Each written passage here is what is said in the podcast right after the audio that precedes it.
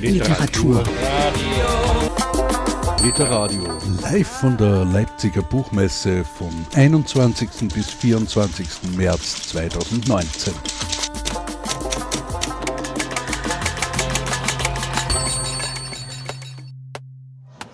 Auf der Bühne von Literadio am Stand der IG Autorinnen und Autoren darf ich nun Hanna Sukare begrüßen. Frau Sukare, Sie sind in Deutschland geboren, teils in Wien, teils in Deutschland aufgewachsen, haben Germanistik, Rech Rechtswissenschaften und Ethnologie studiert und laut Klappentext üben Sie meistens in Wien. Worauf bezieht sich das Üben? Naja, das Können, das Haben und das Wissen. Das ist so die Dreifaltigkeit, die unseren Zeitgeist bestimmt. Wenn ich aber ein neues Buch zu schreiben beginne oder einen Text zu schreiben beginne, empfinde ich mich jedes Mal wieder als Nichtkönnerin. Und um mir selbst den Stress zu nehmen, sage ich mir, Hanna, du übst nur. Und damit lebe ich besser und schreibe ich leichter. Geübt haben Sie lange Zeit, vor allem als Journalistin, Redakteurin beim Falter zum Beispiel, aber auch im wissenschaftlichen Umfeld als Lektorin. Mhm. Zur Veröffentlichung zumindest literarischer Texte sind Sie erst vor relativ kurzer Zeit gekommen. Ja, also ich schreibe mein Leben lang, würde ich sagen, und beschäftige mich äh, seitdem ich ja, seit meiner Jugend mit Lesen und Schreiben. Das war irgendwie das Zentrum meines Lebens. Und äh, 2001 war so für mich der Entschluss, keine Texte anderer Menschen mehr zu lektorieren, sondern mich zu konzentrieren auf meine, eigene, auf meine eigenen Texte. Und ich bin dann eingeladen worden zu einer Veranstaltung, die für mich sehr, sehr hilfreich war in Berlin. Das war das Autorinnenforum, eine Veranstaltung nur für weibliche Autorinnen. Das war mit Schriftstellerinnen, mit Frauen aus Verlagen und mit Lektorinnen. Und man hatte eine wunderbare Möglichkeit zum Gedankenaustausch und das war ein guter Einstieg. Ein gutes Lektorat ist, glaube ich, schon sehr, sehr, sehr viel wert, aber es ist halt doch eine andere Position, sozusagen in der ersten Reihe zu schreiben. Ja, kann ich nur sagen, ja. Das jüngste Buch Schwedenreiter, erschienen bei Otto Müller, ist das, was ich als einen Tatsachenroman bezeichnen würde. Es geht um die Aufarbeitung oder soll ich eher sagen die Nichtaufarbeitung des Dritten Reichs in einem Dorf. Genau. Ja, Sie haben, sagen das ganz richtig, in diesem, in diesem Buch prallen Fiktion und Realität aufeinander. Da ist der Ich-Erzähler, die Hauptfigur Paul Schwedenreiter. Der ist eine erfundene Figur, auch sein Umfeld, also seine Familie, äh, sind erfundene Figuren, allerdings imaginiert im Rahmen des Wahrscheinlichen einer Familie, in der ein Wehrmachtsdeserteur war. Und dieser Paul Schwedenreiter recherchiert die militärische und politische Laufbahn des Adjutanten des Salzburger Gauleiters Gustav Adolf Scheel. Dieser SS-Mann hat in dem Dorf insofern eine Bedeutung, als die Ortschronik, die 2008 erscheint, diesen Obersturmführer der Waffen-SS als äh, Gewehrsmann gegen die Deserteure ins Feld führt. Das ist vom zeitlichen Zusammenhang her äh, geradezu grotesk, dass so spät, so viele Jahre nach dem Krieg, so etwas geschehen kann. Dass man das eine Ortschronik schreibt, die Deserteure des Ortes wären eine gefährliche Landplage gewesen und der SS-Mann ist der, der zwar die Geschichte auf den Kopf stellt, ihn, aber er wird als Retter auf die Bühne gehoben. Ich sehe das ja als eine direkte Folge dieses Dana-Geschenks der Alliierten, nämlich die Anerkennung Österreichs als erstes Opfer hitlerscher Annexionspolitik.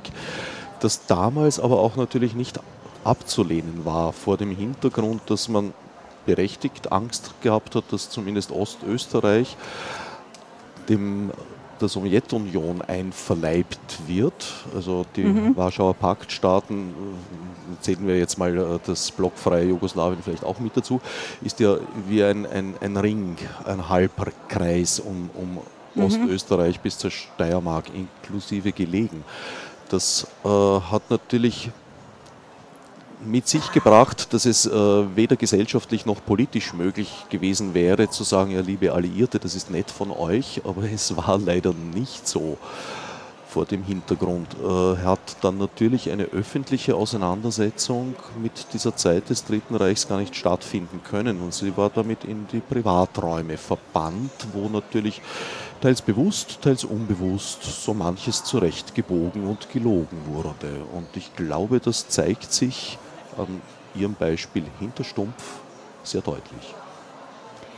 Ja, und wenn Sie das äh, mit diesem danach Geschenk der Alliierten ansprechen, ich meine, das geht, Sie sprechen an das Moskauer Memorandum aus dem Jahr 1943, das war eine Vereinbarung der Alliierten, die sie, also der alliierten Außenminister, die sie in, in Moskau getroffen haben, wo eben einerseits festgelegt wurde, diese, oder festgelegt behauptet wurde, Österreich als, als erstes Opfer, andererseits aber etwas anderes auch festgeschrieben wurde, was für die, gerade für die Deserteursgeschichte ganz, ganz wichtig ist. Da stand, wurde nämlich festgeschrieben, Österreich wird, um ein unabhängiges Land zu werden, äh, beweisen müssen, dass es eigene Leute hatte, die sich gegen den Nationalsozialismus gewehrt hat.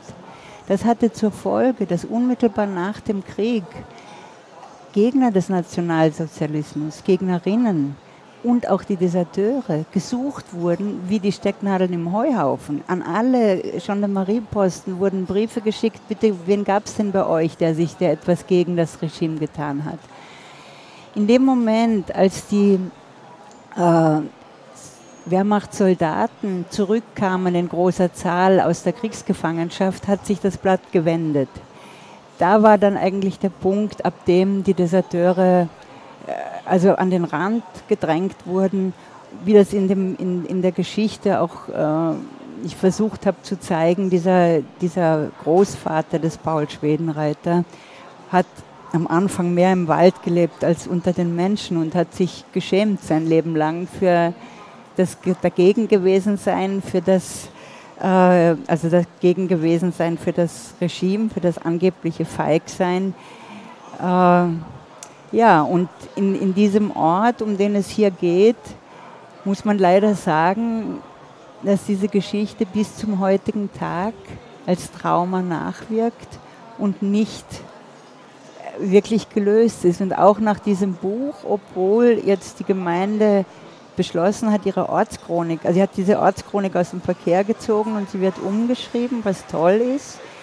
Aber ich habe nicht den Eindruck, dass in den Köpfen der Menschen sich dort wirklich etwas verändert hat. Und dazu bräuchte es aber gerade von der Politik oder von, von Verantwortlichen in dem Dorf Leute, die das für sich sozusagen als, als zu ihrer Sache machen und sagen, uns ist das wichtig, dass ein anderer Blick auf unsere Geschichte stattfinden kann. Sie haben es bereits angesprochen, es gibt ein zentrales Trauma, das als Überfall bezeichnet wird. Es war eine Strafexpedition der SS und der Gestapo eben weil äh, Wehrmachtsdeserteure vermutet wurden in der Umgebung des Dorfes. Ja, und man gedroht hat, äh, das Dorf weiß man nicht genau, wird nicht ganz klar, ob das tatsächlich ist oder da im Nachhinein hinzu erfunden wurde, aber es wurde gedroht, das gesamte Dorf ins KZ zu expedieren. Nach, nach Polhynien. Nach Polhynien in, haben Sie gesagt. Haben Sie, äh, das behauptet dieser SS-Mann. Es gibt keinerlei, ich habe keinerlei historische äh, Belege gefunden, dass da irgendwas dran ist, weil es wäre höchst unwahrscheinlich, dass noch dazu in die, zu diesem Zeitpunkt 1944 war wohl Hünien längst nicht mehr in nazideutscher Hand, und sondern es war umkämpft und äh, also es, es, war eigentlich undenkbar, dass dorthin jetzt ein ganzes österreichisches Dorf äh, äh, deportiert würde. Aber was tatsächlich stattgefunden hat, am 2. Juli 1944 wurde dieses Dorf von einem angeblich SS-Bataillon überfallen. 70 Gestapo-Leute waren bei der Aktion dabei, um sieben Deserteure zu suchen. Es wurden 50 Personen, darunter Haupt, ganz viele Frauen, äh, aus dem Dorf zuerst nach Salzburg zur Gestapo gebracht. Und gerade hier in Leipzig denke ich an diese Frauen. Und zwar aus dem Grund, Sie müssen sich denken, das waren Bäuerinnen aus einem kleinen Dorf in den österreichischen Alpen, äh, die nie aus ihrem, die meisten wahrscheinlich nie vorher aus ihrem Dorf überhaupt herausgekommen sind. Die reißt man aus diesem Dorf raus, bringt sie nach Salzburg zur Gestapo, verhört sie, foltert sie, dann werden sie verladen in einen Zug und 15 von ihnen nach Leipzig zuerst gebracht hier bei der, auf der Polizei äh, einige Zeit, also haben, mussten sie hier im Polizeigefängnis verbringen und werden dann schließlich nach Ravensbrück äh, geliefert, nördlich von Berlin. Das ist über 1000 Kilometer entfernt. Auf diesem Transport sind zwei, ein Mann und eine Frau, gestorben. Und gerade dieser Weg, den diese Frauen Vielleicht sollte ich noch dazu sagen, warum, warum wurden Sie denn da äh, verhaftet und, und deportiert? Weil Sie Ihren Familienangehörigen, den Söhnen und den Männern und den Cousins und äh, weil, weil sie diese Familienangehörigkeit und die Sorge für diese Menschen aufrechterhalten haben, auch als diese Menschen gesagt haben, wir desertieren. Und sie haben ihnen Wasser und Brot und vielleicht ein paar Kleidung gebracht. Und dafür haben sie dann mit über einem Jahr und viele mit dem Tod, äh, KZ oder mit dem Tod gebüßt. Wobei teilweise nicht einmal das. Also die Mutter des Deserteurs im Buch, Felician, weiß noch, weiß eigentlich nur, dass ihr Sohn nicht mehr zurückgekehrt ist nach einem Heimaturlaub an die Front zu seiner Einheit, sondern sich irgendwo versteckt hält. Aber sie hat nicht mal eine Ahnung wo und konnte ihn gar nicht unterstützen. Ja. Also es ist unterstellt worden. Ja, das war Sippenhaftung eben, weil sie gesagt hat, sie, sie, sie wusste es wirklich nicht, und, aber das war egal. Und es sind drei Personen zu Tode gekommen, von denen, glaube ich, zwei mit der Desertion überhaupt nichts zu tun hatten. Genau, das waren zwei Bauernsöhne, die auf Urlaub waren in ihrem Heim, das war ihr Heimatort. Und äh, ja, und, und während dieser Aktion der SS sind die beiden erschossen worden. Und ein anderer Deserteur ist, also der war Deserteur, der ist, hat ist noch in einem Kampf mit der SS an dem Tag gefallen. Die übrigen wurden erst später ausfindig gemacht und dann hingerichtet oder ja, erschossen oder gehängt. Dessen ungeachtet wurden nach dem Krieg eigentlich äh, die Denkmäler denjenigen äh, äh, errichtet, die im Dienste des Regimes gestanden mhm. sind, während diejenigen, die teils im Widerstand waren oder eben Deserteure gewesen sind, äh, ja, die Verfemten geblieben sind.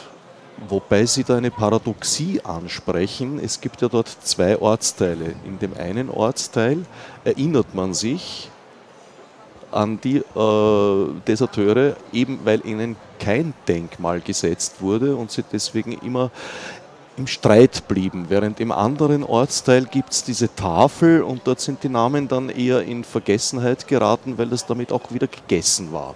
Ja, ja, da hat sich so die, die Frage gestellt, ob die Erinnerungsverweigerung eventuell die Erinnerung an die Opfer länger aufrechterhält, als äh, wenn ein Denkmal gesetzt wird in dem Ort schaut es so aus. Ich würde das aber nicht generalisieren wollen. Ich finde Erinnerung an die, an die Opfer, aber auch an die Täter, was sehr wichtig ist. Sie haben einige der historischen Hauptfiguren beim Namen genannt, beim korrekten Namen. Äh, auf der anderen Seite haben Sie den Ort anonymisiert. Mhm. Weshalb? Ja, die Namensfrage ist etwas, was die Hauptfigur, den Schwedenreiter, von Anfang an stark beschäftigt. Er sagt sich, ich will die Namen dort nennen, wo es weiter weg ist. Also so quasi ab Salzburg äh, kann ich die Namen nennen. Äh, aber nicht die vom, diese lokalen Namen, weil ich will keinen Gegenpranger erinnern, äh, äh, errichten. Er empfindet das, was die Ortschronik tut, als Pranger, an den sein Großvater noch einmal gestellt wird. Ich wollte verstehen, wie ist Österreich mit seinem Erbe des Nationalsozialismus umgegangen. Stumpf ist, so heißt der Ort im Buch, ist ein Beispiel. Denn in dem Buch und in der Recherche nach dem SS-Mann wird, wird deutlich, dass die Frage nach dem Umgang Österreichs mit der Entnazifizierung eine ganz wesentliche ist, die meines Erachtens bis in unsere heutige politische Situation ihre Auswirkungen zeigt. Und der Schwedenreiter geht in seiner Recherche schon von dem kleinen Ort Stumpf aus. Aber es ist, als hätte ein, ein Stein ins Wasser geworfen. Und, diese, und er merkt, das zieht Kreise und Kreise und plötzlich erschrickt er, weil er sich konfrontiert sieht mit dem Vergessenwollen, das eigentlich das ganze Land infiziert hat. Mir ist es nicht darum gegangen, eine Ortschaft bloßzustellen oder an den Pranger zu stellen oder auch nicht zu porträtieren. Das war nicht mein Wunsch, sondern mir ging es eher darum, dass die Nachkommen der Deserteure in dieser Dorfgemeinschaft einen würdigen Platz zugewiesen bekommen. In meinem Erleben hat die Auseinandersetzung mit dieser Geschichte tatsächlich erst Mitte der 80er Jahre angefangen. Kurt Waldheim war so ein, ein, ein Wendepunkt, mhm. was allerdings jetzt auch damit in meiner Interpretation sehr stark zu tun gehabt hat, äh, dass halt zu diesem Zeitpunkt sehr viele der handelnden Personen aus ihren Ämtern geschieden sind und nicht mehr die Möglichkeit hatten, den Deckel auf dem Topf zu halten mhm. und die Auseinandersetzung zu verhindern.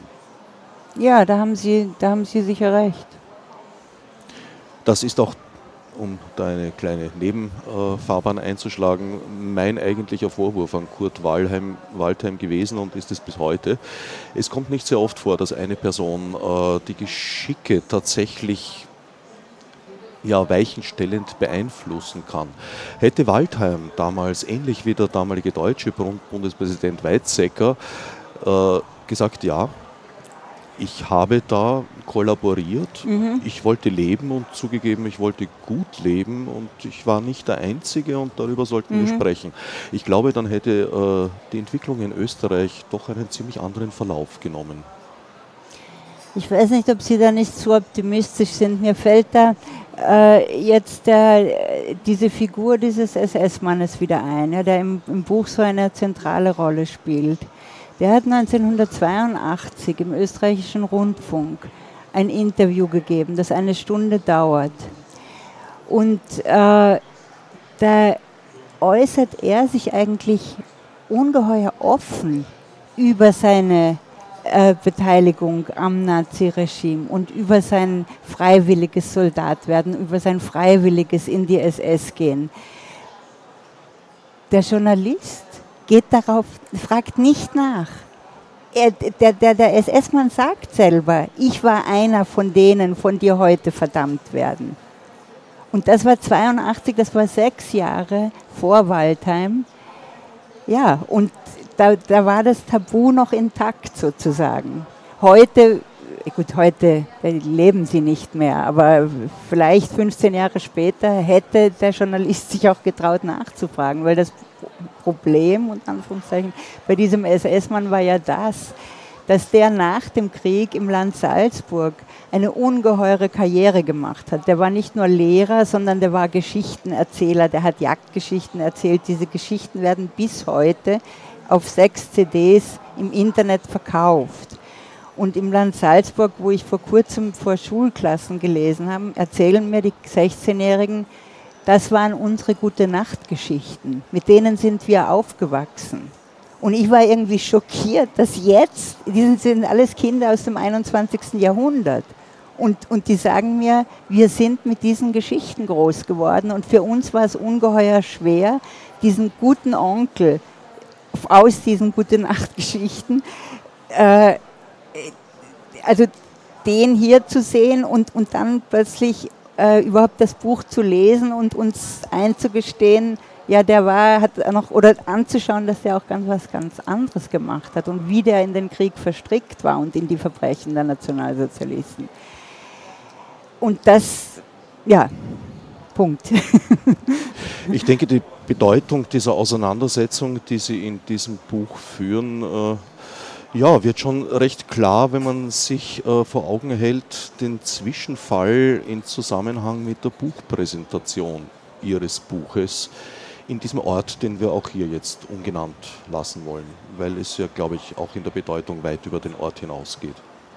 Naja, Zwischenfall war das nicht. Das war eine bewusste Provokation, dass sie die, die haben den, eine Woche nachdem das Buch herausgekommen ist, ist der Gedenkstein für die Deserteure, den es in dem Ort auf einem privaten Grundstück gibt, geschändet worden.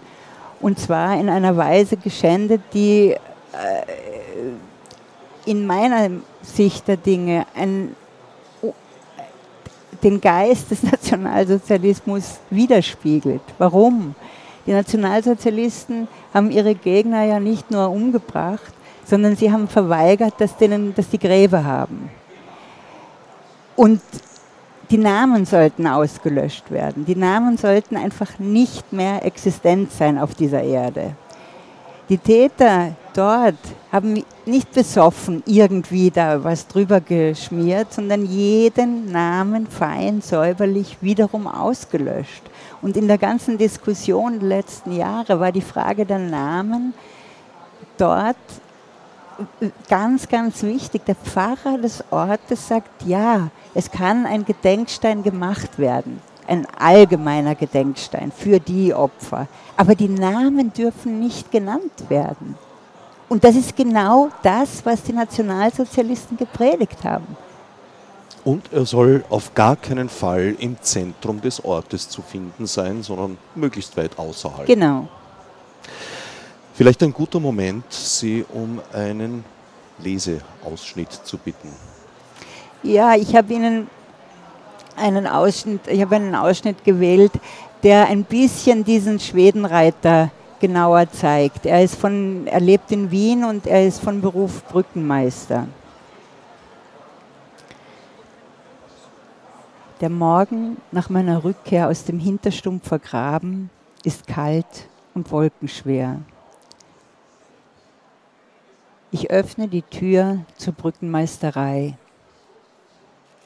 Über diese Türschwelle sollte nur Schwedenreiter treten. Paul sollte ich hinter mir lassen, draußen lassen. Paul darf ich erst nach getaner Arbeit wieder sein. Als läge über der Schwedenreiterhaut eine Paulhaut, die ich vor Beginn der Arbeit wie einen Neoprenanzug abstreifen könnte. Oder ist es gerade umgekehrt? Die Paulhaut liegt körpernah und darüber ziehe ich an fünf Wochentagen die Schwedenreiterhaut. Ich trage noch mein Nachtgesicht, unöffentlich, versehrt von den Stunden in Stumpf. Die Packnacht im Graben versteift meinen Nacken. Mein Totenbuch ist nicht geschlossen. An dieser Schwelle bin ich einen Augenblick nicht mehr Paul und noch nicht Schwedenreiter. Gefährdet wie ein Krebs, der sich häutet. Ich nestle, wo nur, nach meinem Brückenmeistergesicht. Aus dem Kaffeemaschinenraum kommt der Morgengeruch und das Männergemurmel. Ich bin Brückenmeister Ich bin gern Brückenmeister. Ich arbeite draußen, über der Stadt und unter ihr, an Bauwerken, die alle benutzen. Wir Brückenmeister sind die Hausmeister der Stadt, auch wenn meine Kollegen diese Bezeichnung nicht gerne hören. Ohne uns funktioniert die Stadt nicht.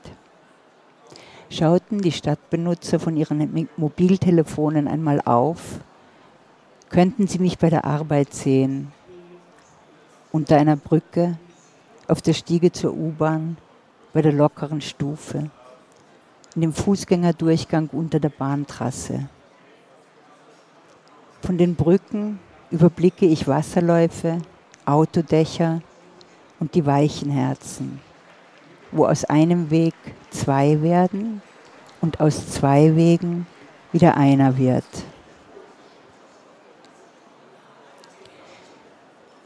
Seit Meret tot ist, schieben sich zwischen meine Gedanken Pausen. Momente und Miniaturen der Vergangenheit werden bedeutsam. Meret hörte ich, bevor ich sie sah. Ich wohnte in Wien in einem Hinterhaus. An diesem Abend waren viele Fenster zum Innenhof geöffnet. Aus einem der Fenster kommt in mein Zimmer Gesang, leicht, lakonisch, fast beiläufig singt die Stimme einer Frau. There's a crack, a crack in everything. That's how the light gets in. Ich wünschte, diese Stimme möge singen und singen, nie verstummen. Mit diesem Lied fühlte ich mich gemeint, bildete mir ein, dieses Lied könne nur mir, Schwedenreiter, gelten, mir, Brückenmeister von Rissen, die nicht fehlstellen, sondern Lichtfugen sind, singt die Stimme. Unversehens wird sie rau und drängt sich nicht auf. Nahe dieser Stimme will ich leben. Sie will ich Tag ein, Tag aus hören. Hanna Sukare, Schwedenreiter erschienen im Otto Müller Verlag und eine dringende Leseempfehlung meinerseits.